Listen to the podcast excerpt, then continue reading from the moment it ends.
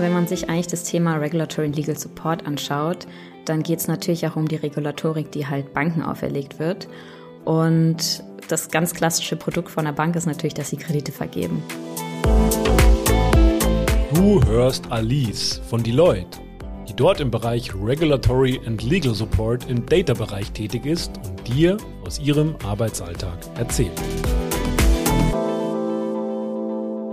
Um diese Kredite zu vergeben, gibt die Bank natürlich auch ihren Neukunden ein bestimmtes Rating und das wird natürlich alles regulatorisch von der EZB geregelt oder auch von der Bundesbank dann überprüft. Und da kommen wir dann häufig ins Spiel. Das ist das ein Projekt, auf dem ich aktuell bin. Da modellieren wir dann mithilfe von Python, aber auch natürlich mit SQL, wie viel Ausfall die Bank erwarten kann, weil wir steuern mit das Risiko der Bank und sagen, was die Bank an Risikovorsorge etc. treffen muss.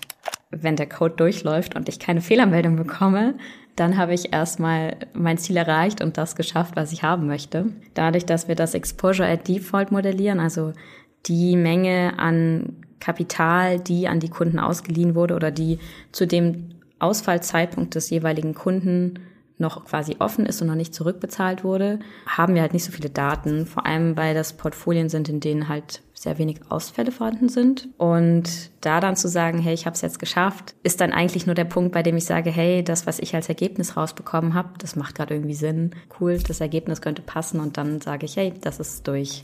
Ich finde, wir haben eine sehr angenehme Atmosphäre, man versteht sich mit allen gut und es ist sehr locker und ich finde, dadurch hat man erst recht das Gefühl, man kann auch mal dumme Fragen stellen und würde sagen, dass ich davon natürlich auf jeden Fall profitiere.